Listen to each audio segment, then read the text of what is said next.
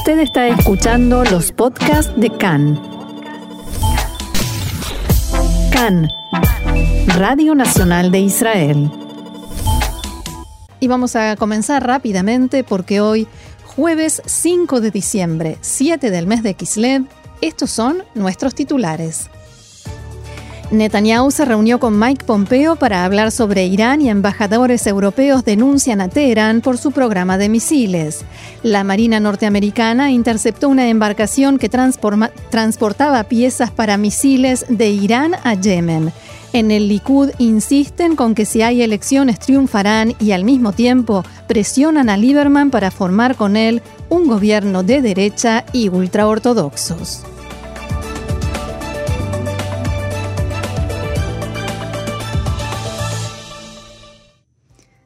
Vamos entonces al desarrollo de la información, pero vamos a comenzar con una noticia de última hora. En este momento, a esta hora, el asesor letrado del gobierno, Adihai Mandelblit, está anunciando que va a enjuiciar su decisión de enjuiciar, de llevar a juicio a cuatro acusados en la que se conoce como causa 3000, una causa que se abrió por la compra de submarinos y embarcaciones para la Marina israelí, para Tzal. No está en esta lista el primer ministro Benjamin Netanyahu, si bien fue mencionado en la causa. Y por supuesto, como esta noticia está sucediendo en este instante, eh, trataremos de ampliarla a medida que se vaya conociendo más información. El primer ministro Benjamin Netanyahu finaliza hoy su visita oficial a Portugal con un encuentro con su par local, Antonio Costa. De todos modos, la reunión más destacada la llevó a cabo anoche con el secretario de Estado norteamericano Mike Pompeo y su tema central fue Irán.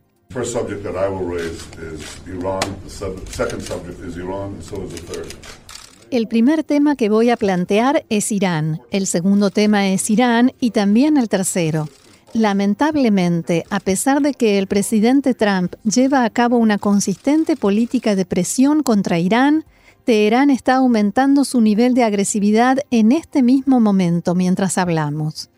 Los mensajes de Pompeo y Netanyahu fueron idénticos y el funcionario norteamericano agregó que las manifestaciones contra los gobiernos pro-iraníes en el Líbano e Irak son la prueba irrefutable de que las sanciones influyen y hay que aumentar la presión.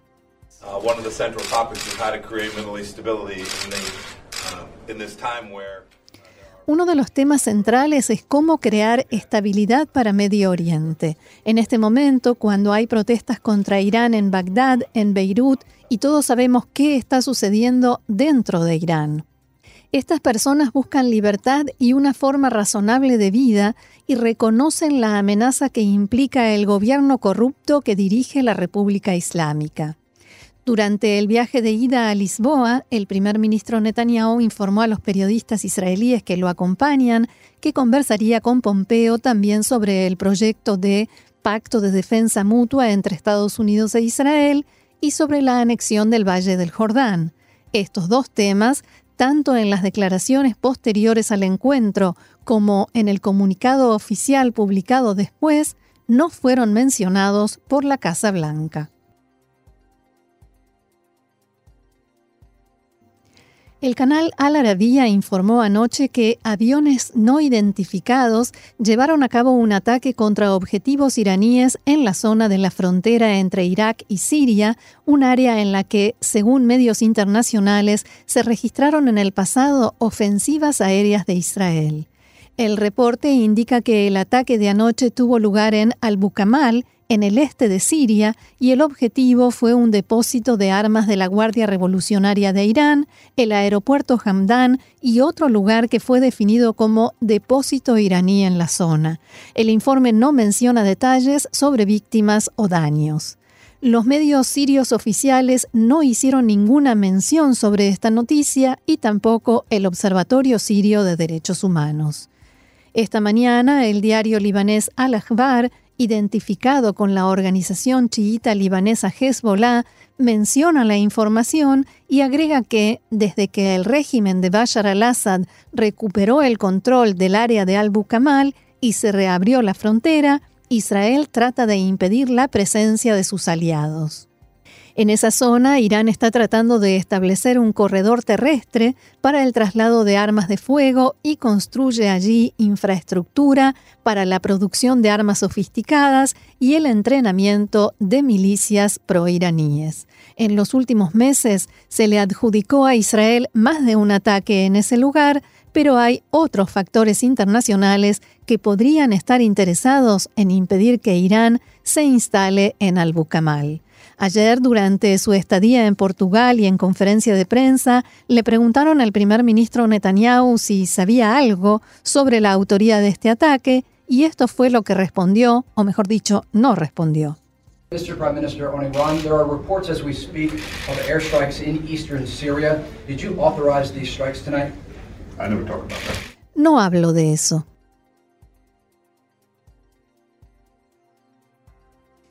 Más información relacionada con Irán. La Marina de Estados Unidos interceptó en aguas del Golfo de Omán una embarcación que transportaba piezas para la construcción de misiles avanzados y cuyo destino serían los rebeldes hutíes de Yemen, aliados de Irán. Este hecho sucedió la semana pasada y se dio a conocer en las últimas horas. Según informaron varios altos cargos del gobierno estadounidense, la tripulación del barco, abordado por militares estadounidenses, fue entregada a la Guardia Costera de Yemen, mientras que las partes de los misiles fueron confiscadas por Estados Unidos. Esta no es la primera confiscación que hace Washington de arsenal, que supuestamente procede de Irán, con destino al grupo insurgente Houthi que está luchando en el marco de la guerra de Yemen. Sin embargo, la sofisticación de las piezas esta vez ha llamado la atención de la Marina. Según una resolución de la ONU, el gobierno de Irán tiene prohibido suministrar, vender o transferir armas fuera del país a menos que lo apruebe el Consejo de Seguridad. Al mismo tiempo, Naciones Unidas también prohibió que se faciliten armas a los rebeldes hutíes. Y los embajadores de Francia, Alemania y Gran Bretaña ante la ONU denunciaron al organismo que Irán desarrolló al menos un misil balístico capaz de portar una ojiva nuclear. Los diplomáticos hicieron esta denuncia mediante una carta que entregaron al secretario general de Naciones Unidas en la que advierten que en el misil Jihad-3 iraní se han introducido mejoras que le permiten portar una ojiva nuclear de al menos media tonelada a una distancia mínima de 300 kilómetros. Estos tres países europeos instaron al secretario general de la ONU a que en la próxima sesión del Consejo de Seguridad declare que el programa de misiles de Teherán constituye una violación del acuerdo que firmó con las potencias en 2015. El Consejo se reunirá dentro de dos semanas para debatir sobre el cumplimiento del acuerdo nuclear, del cual la administración Trump, recordemos, se retiró en forma unilateral. En la carta se menciona un video publicado en la red hace unos ocho meses sobre un ensayo del lanzamiento de un nuevo misil de rango medio, Shihab-3, que es, según los embajadores, el misil en el cual se realizaron las mejoras. Además, se mencionaron otros tres ejemplos de progreso alarmante en el programa de misiles balísticos de Irán, incluido Burkan 3, un nuevo misil de combustible líquido de mediano alcance capaz de llegar a una distancia de 1.300 kilómetros. Pasemos a la información del ámbito político. Fuentes en el Likud declararon que aún creen que es posible convencer a Víctor Lieberman para que se incorpore a un gobierno estrecho de derecha y ultraortodoxos. Esto se debe a que en los últimos días, como veníamos informando, han comenzado a ejercerse presiones internas dentro de Israel Beiteinu sobre su titular para que éste finalmente acceda a incorporarse a ese gobierno. Lieberman aceptó una invitación extendida por el intendente de Petah Tikva a asistir a un congreso de intendentes del Likud al que acudirán más de 60 alcaldes y jefes de municipios del partido. La consigna del congreso será Lieberman vuelve a casa, en referencia a la posibilidad de que el titular de Israel Beitenu se vuelva a alinear con la derecha en el gobierno como lo ha hecho durante largos años. Sin embargo, en una entrevista con el periódico Idiota Chronot, Lieberman aseguró claramente que no se unirá a un gobierno estrecho y sobre la invitación al Congreso de Intendentes del Likud se limitó a decir que conoce desde hace muchos años a los organizadores y que por eso decidió aceptar la invitación. Por su parte, el parlamentario Miki Zohar del Likud declaró que estima que habrá una nueva ronda de elecciones que en principio será el 17 de marzo y dijo estar convencido de que en esta ocasión la derecha se fortalecerá. Zohar dijo en una entrevista con Khan que cree que en las próximas elecciones saldrán a votar cientos de miles de derechistas y que esto cambiará la ecuación y definirá de una vez por todas entre izquierda y derecha. Por último, volvió a culpar a Azul y Blanco por la crisis política. Con este trasfondo y ante lo que parecería ser una inminente tercera ronda de elecciones en menos de un año, el presidente de la nación, Reuben Rivlin, expresó su frustración y decepción para con los dos líderes de los grandes partidos, Benjamin Netanyahu y Benny Gantz. Parecería que ustedes simplemente quieren enloquecer. Si es así, si esto es lo que quieren, no hay problema, vuélvanse locos. Pero ¿por qué arrastrar junto a ustedes al pueblo de Israel? Por otra parte, el parlamentario de Azul y Blanco, Yehiel Trooper, declaró que aún tiene esperanzas de que el Likud entre en razones a último momento y se puedan evitar las elecciones. Abro comillas, no se puede tomar a 9 millones de personas como rehenes, dijo en una entrevista con Khan.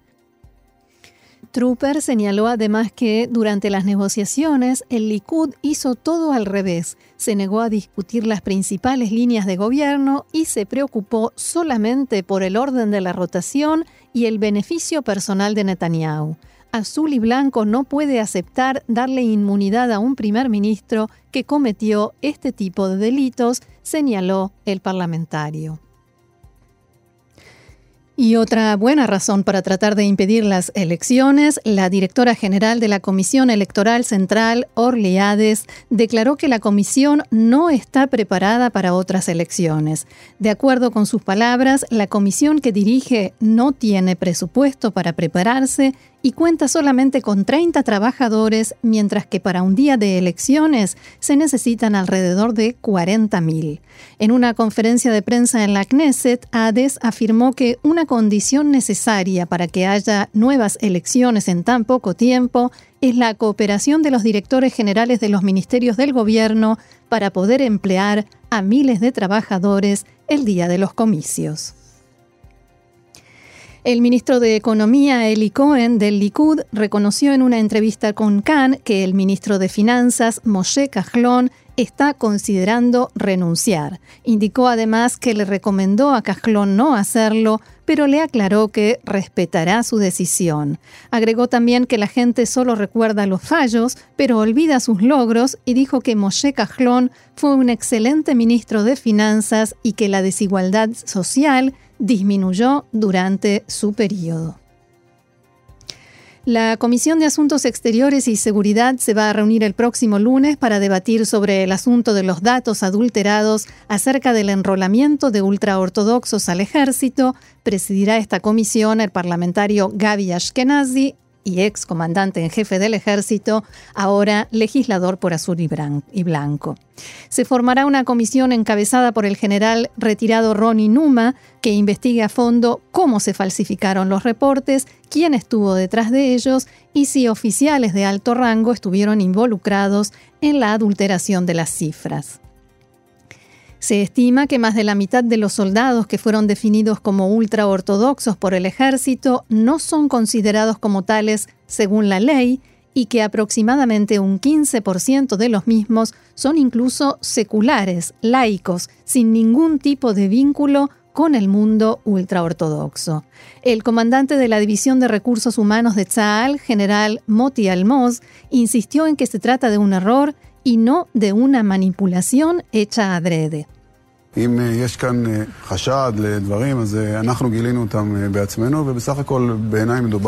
Si hay aquí sospechas es porque nosotros las descubrimos por nuestra cuenta. Yo creo que al fin y al cabo se trata de un error, un error que debe ser inspeccionado. No tenemos ninguna razón para inflar los números, porque ¿qué le da eso al ejército? Si no cumplimos con los números impuestos por la Knesset, entonces ¿qué? ¿Acaso Tzal es culpable de que la sociedad ultraortodoxa no se enlista en el ejército, eso es culpa nuestra, dijo Moti Almoz. Hablábamos al principio del programa de una información de última hora que tiene que ver con lo que se conoce como Causa 3000. Ya se está conociendo más información sobre este asunto. El fiscal general decidió procesar a los implicados, que son el ex comandante de la Marina Eliezer Marom, conocido como Chaini, el ex ministro Eliezer Moody Zandberg, ex, ministro de Ciencia y Tecnología, el entonces agente de la empresa naviera alemana del astillero ThyssenKrupp, Miki Ganor, el ex director del despacho del primer ministro Netanyahu, David Sharan, el abogado y pariente de Netanyahu, David Shimron, el asesor político del ministro Yuval Steinitz, Rami Tayeb, y el asesor de prensa, Itzhak Lieber. Los acusados serán imputados por los delitos de soborno, lavado de dinero, fraude, abuso de confianza, delitos impositivos y otros. Todas estas irregularidades se cometieron en operaciones de adquisición de submarinos y embarcaciones para el ejército de Israel. Por supuesto, esto seguirá siendo tema en los próximos días. Vamos a profundizar y a explicarlo eh, a comprenderlo y a explicarlo mucho mejor. Ya hay una primera reacción. El abogado David Shimron dijo al conocerse la noticia de la imputación que no hubo delito alguno, sino un fallo técnico descripto en una forma pomposa. Últimas noticias antes que se nos termine el programa. Un miembro de la Oficina para Asuntos de Prisioneros de Hamas, de la organización Hamas en la Franja de Gaza, Musa Dudin, declaró que cinco países árabes y occidentales intentaron en el último tiempo llevar a cabo un acuerdo de intercambio de prisioneros entre Hamas e Israel. Según Dudin, estos países son Egipto, Turquía, Qatar, Suecia y Alemania. Sin embargo, enfatizó que no hubo avances en el asunto por la negativa de Israel a aceptar la precondición que impuso Hamas, la liberación de los presos que habían sido liberados en el intercambio de prisioneros realizado por el soldado israelí Gilad Shalit y fueron arrestados nuevamente. Por último, más de 200 grupos de padres de 27 países diferentes, entre ellos Israel, hicieron un llamamiento a los gobiernos para que implementen políticas ambientales estrictas y urgentes. Los grupos de padres acudieron a los representantes de los gobiernos que participan en la cumbre del cambio climático celebrada en Madrid y escribieron en un comunicado que lo hacen para proteger la salud y el futuro de sus hijos antes que sea demasiado tarde. En la declaración firmada se expresa, piensen en el futuro que quieren para sus nietos y sus bisnietos, hagan lo necesario para que el futuro sea una realidad para los niños que heredarán el planeta Tierra.